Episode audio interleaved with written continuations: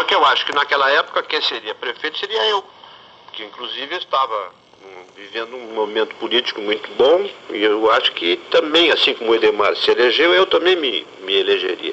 Te, te confesso honestamente que foi uma frustração muito grande. 1962. Não, acho que foi 63. A eleição foi em 63, eu acho que o Edemar assumiu em 64, não estou bem recordado. O líder mundial. Franklin Delano Roosevelt. Do país com Getúlio Vargas. Eu almocei com ele sozinho em Santos Reis, quando ele lá se encontrava, né, curtindo o seu, o seu exílio é, determinado por ele mesmo.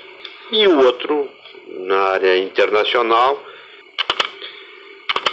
foi com o Papa, né, quando eu estive em Roma acompanhando o governador Pedro Simão. E estive junto, até quando ele, ele nos viu, ele ainda, ainda falou, o Papa é gaúcho. Ah, oxe, eu tenho até a gravação dessa, dessa frase dele. Né? Tá aqui a foto. Já privou com algum presidente da República? Olha, eu acho que com quase todos. Privaram no sentido assim, não de, de conviver, mas eu entrevistei-os. Dutra, Dutra, Getúlio, é, Jânio, Jango, é, Juscelino, só esses presidentes aí dessa fase do arbítrio e da prepotência aí é que eu não tive contato com eles. Jânio era uma figura interessantíssima. Tancredo não foi eleito presidente, eu várias vezes conversei com ele. Jânio era uma figura interessantíssima, Exótica. Mas brilhante. Sim, brilhante, inteligente. E exótico, principalmente. É, o que o senhor mais gosta de fazer? Eu está respondendo. Eu gosto mais de escrever. Escrever, né? Do que menos gosta numa pessoa. Eu já falei. Eu gosto da ingratidão. Eu, eu, eu detesto a ingratidão. né? O que está lendo agora? Eu estou lendo agora a mesma mesmo tipo de leitura que eu faço costumeiramente. né? Estou lendo, de momento até, o que eu estou lendo são as edições do Diário de Notícias de 1947 e os anais da Assembleia Legislativa daquela época. Né? Eu estou fazendo uma pesquisa. Né? O que faz para se distrair? Eu quase não me distraio, sabe? É leitura mesmo. Bom, já experimentou inveja de alguém? Não, Cometeu alguma maldade na sua vida? já, Já? já. É, quer falar sobre isso? Não? Calma. Ora, Viagem em vista? eu nunca, eu, quando a gente vai fazer uma análise, né? Quando a gente se analisa, a gente, é como, a gente coloca dentro de uma peneira todas as coisas que, que estão preocupando a gente. Eu já me analisei uma, uma certa época, há uns 30 anos atrás, eu andava tonto e, não se encontrava razão para minha tontura e eu então fui recomendado a fazer uma análise. Me analisei alguns meses, talvez um ano, e pela peneira passaram passou quase tudo. Ficaram as quatro ou cinco coisas que realmente eram as coisas que me faziam mal na vida. E uma das coisas, por absurdo que possa parecer, só quem se analisa que entende isso, que é aparentemente tão pequenininho que não tem menor significação para os outros, mas que para a gente tem. Uma das coisas que não passou na peneira foi eu ter subido no, numa porteira e e maldosamente destruído o ninho de uma forneira. Já passou vergonha? Eu devo ter passado, sim, só não estou me lembrando agora. Pior negócio que já fez? Negócio, negócio mesmo? Negócio, pode ser. O que quiser. Bom, foi ter ganho uma concorrência pública para construir um conjunto habitacional na cidade de Juí. Porque lá eu tive uma derrocada financeira total na minha vida. O paraíso na Terra, há esse lugar? Não, não existe aqui não.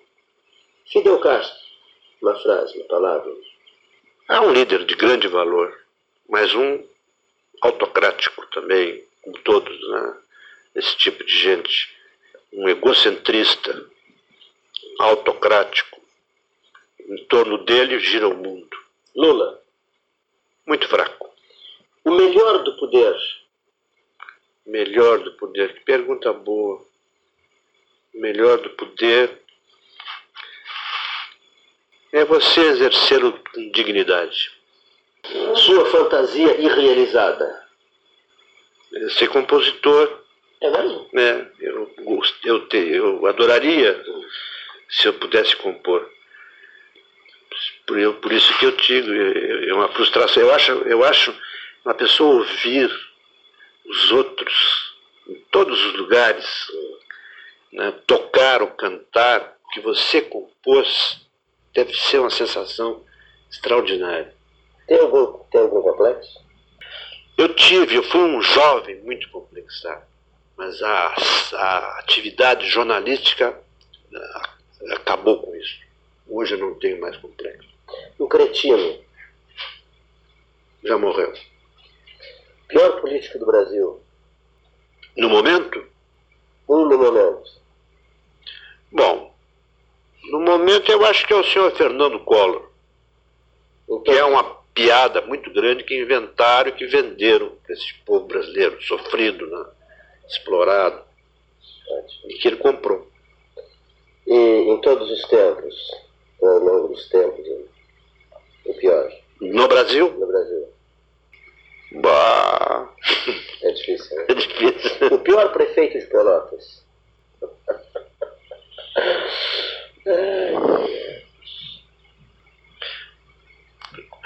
JJ de Albuquerque Barros. Alguém que tenha prejudicado muito a cidade de Pelotas. Em qualquer campo. Algumas, não vou dizer alguém, mas algumas pessoas, inclusive pessoas tidas como de tradição aqui, e que pela, pela ignorância, ao contrário do que se poderia supor, tem contribuído ao longo dos anos para que esta terra não tenha o desenvolvimento que merece ter. Muitas coisas deixaram de ser feitas em Pelotas porque pessoas consideradas importantes, mas que eram no fundo ignorantes, inviabilizaram. Como por exemplo o banco. Pelotas não tem o seu banco, não tem a sua associação de poupança, não teve a sua companhia de financiamento e outras coisas mais, porque algumas figuras tidas como figuras importantes não ajudaram ou prejudicaram ou até inviabilizaram.